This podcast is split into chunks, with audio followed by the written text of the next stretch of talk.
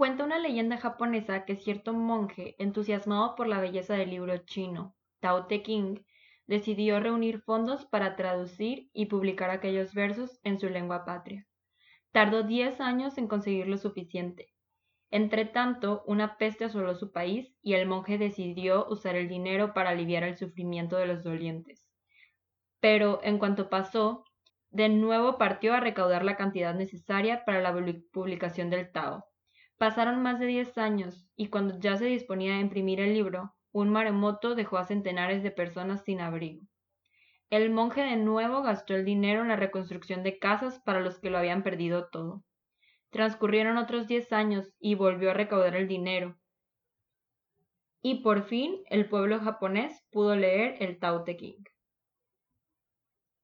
Dicen los sabios que, en realidad, aquel monje hizo tres ediciones del Tao, dos invisibles y una empresa.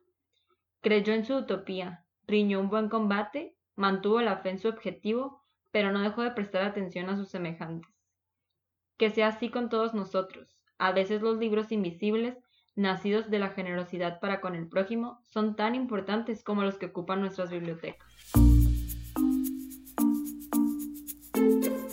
El mundo dentro de uno, porque cada persona es un mundo y cada mundo tiene algo por compartir. Mi nombre es Valeria Anduaga y soy fiel creyente de que todos somos portadores de un mensaje importante que debemos compartir con los demás. Hola, bienvenidos a otro episodio más del Mundo dentro de uno. Muchísimas gracias por estar escuchándome. Y el día de hoy, pues es un episodio un poco diferente Hoy no hay invitado especial, la invitada especial soy yo y les vengo a contar pues unas cuantas reflexiones que, que he hecho y fue en base al escrito que leí al principio. El escrito salió del libro de Ser como el río que fluye de Pablo Coelho. Justo lo acabo de terminar hace unos días y la verdad me encantó. Es esos libros que sientes que está escrito completamente para ti, que todo todo te queda y que todo es un mensaje para ti. Pero esa fue una de las reflexiones que más me gustó. Eh, como que siento que de ahí pueden salir todas las otras reflexiones y textos que Pablo Coelho escribió ahí. Y me encanta porque creo que estamos viviendo en una época de mucha presión en el sentido de esto, ¿no? Pues que el objetivo, sabiéndolo como desde el lado que el objetivo o el sueño de este monje era traducir el libro. Y pues pudiéramos decir muchos, ¿no? Si no hubiéramos escuchado esta historia y supiéramos que desde hacía más de 30 años él quería traducir este libro. Imagínense si, si él se hubiera como juzgado a sí mismo por, ay, ¿cuánto tiempo tardé? O hubiera dicho, ay, los otros monjes ya están haciendo tal cosa y yo no. Eh, o no sé, como que todo esto de la presión que uno mismo se pone para, para lograr sus objetivos o metas. Y como que ahorita estamos en una época de todo muy rápido, todo fácil, todo... Entonces pensamos que, que nuestros objetivos, nuestros sueños, nuestras metas tienen que lograrse ya.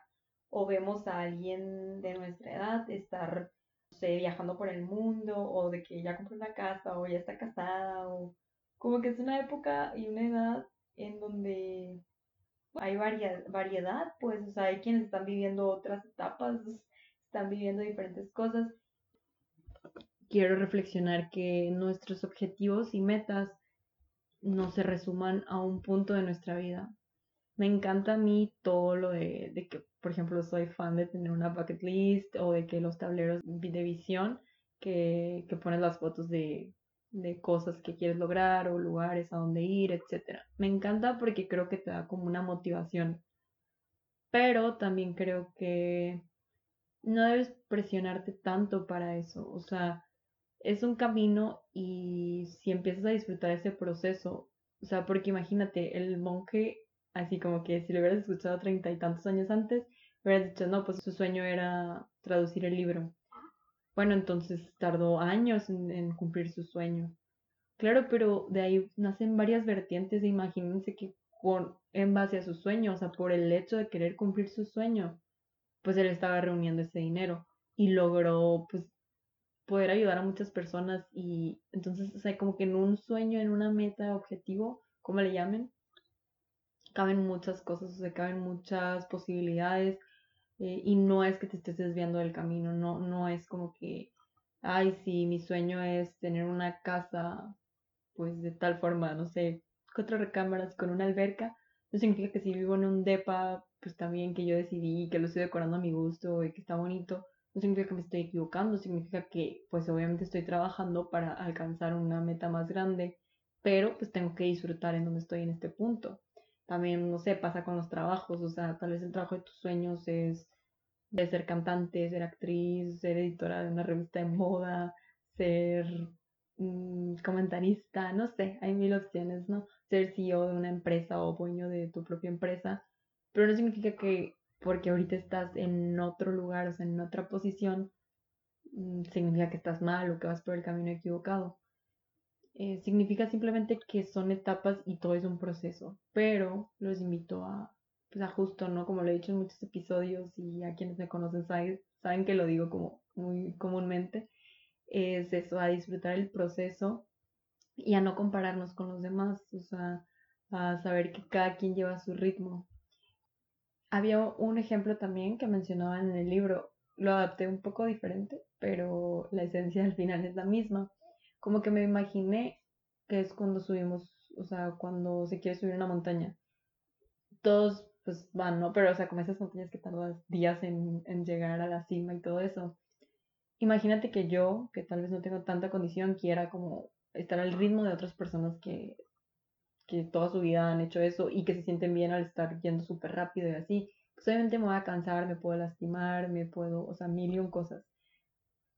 En cambio, si me empiezo a escuchar a mí misma, o sea, decir, es que tipo, hasta aquí. Y realmente, porque pues digo, si tu objetivo es, en ese caso, subir la montaña y en la vida vivir, pues vas a ser sincera contigo misma, ¿no?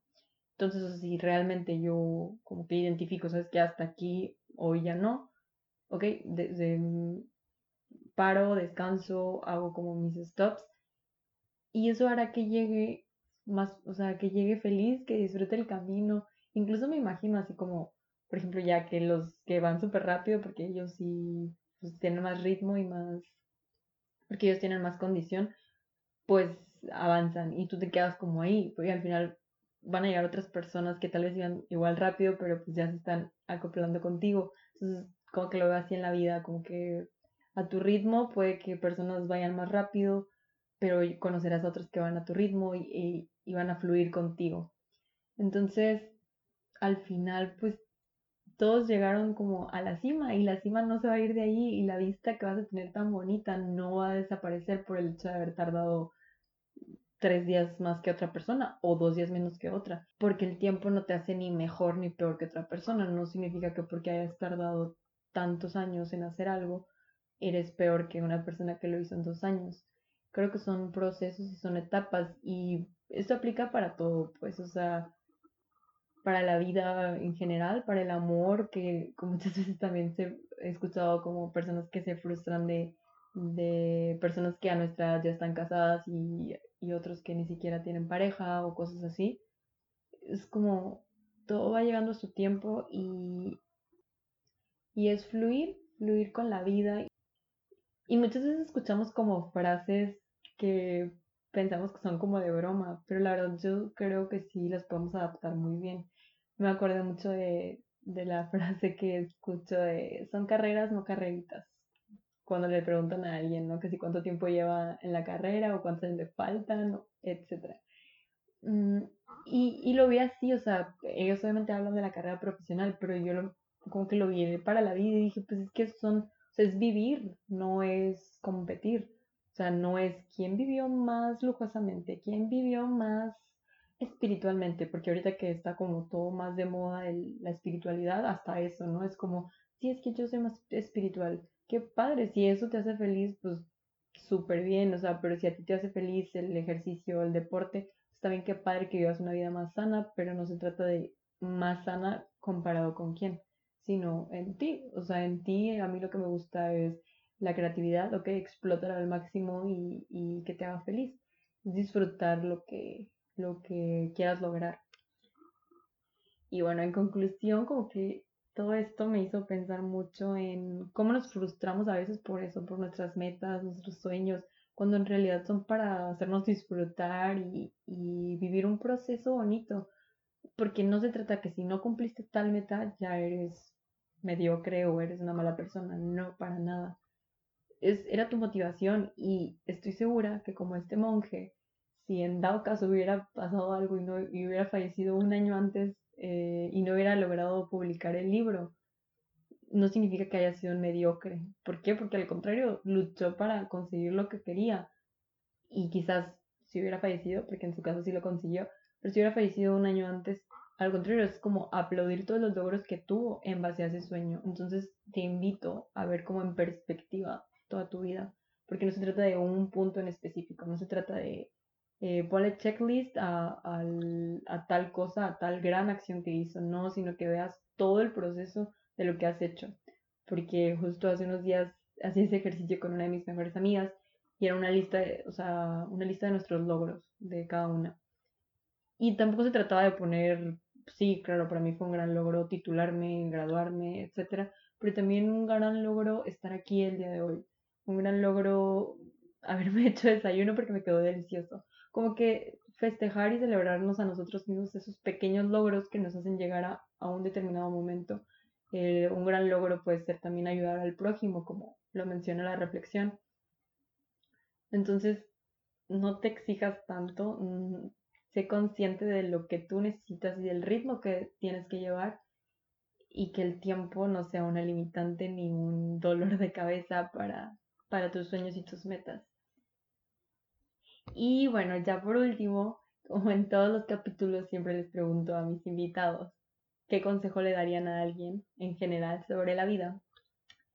Bueno, para empezar, pues bueno, yo mismo me haría esta pregunta, pero me encanta hacer la pregunta porque siento que reflejamos mucho de lo que nos queremos decir a nosotros mismos. Es algo que obviamente ya había leído hace mucho tiempo, que es como que ya que en palabras escuchamos aquello que en algún momento pensamos, pues tiene una connotación diferente. Es, psicológicamente hablando, pues tiene, tiene más poder porque ya articulamos un pensamiento, no solamente se quedó como en nuestra cabeza y, y ya. Entonces, pues me llama la atención cuando hago esa pregunta porque es como un consejo sobre la vida en general. No te estoy limitando a algún rubro de tu vida, pero la mayoría de las personas o los invitados en este caso se van a algún rubro o mencionan algo que probablemente ellos hubieran querido escuchar o, se lo, o lo quieran decir para repetírselo a sí mismos. Entonces me, encanta esa pregunta, si se la pueden hacer a más personas de su alrededor, la verdad es una pregunta súper interesante porque saca mucho de ti mismo. Y pues el consejo que yo les daría creo que obviamente a lo largo de mi vida, o sea, en diferentes etapas hubiera podido dar diferentes consejos según lo que yo creo que hubiera estado viviendo, pero ahorita he soltado mucho y he pensado en que muchas veces buscamos muchos consejos, o por lo menos yo, como muy rebuscados y es como una lista de cosas que hacer, ¿no? Casi, casi, o, o sea, como que así buscamos los consejos o los tips o cosas así. Y es un consejo que la verdad tal vez podrán pensar que no tiene mucha ciencia o que es muy simple, pero yo creo que eso es lo más bonito de la vida, como lo sencillo y lo simple, como las cosas cotidianas. Entonces, yo me quedo con tres palabras como consejos y tan sencillo que ni siquiera las conjugo, simplemente son tres verbos, ser, estar y vivir. Ese es como mi gran lema de vida, mi consejo, porque en eso se resume creo que todo. Así que pues muchas gracias por este capítulo, por escucharme hasta acá. Y pues nos escuchamos el próximo jueves. Muchas gracias. Y igual voy a compartir en las redes sociales ahora mis recomendaciones y todas las preguntas que comúnmente les hago a los invitados. Así que pues estarán en el Instagram del podcast. Bye.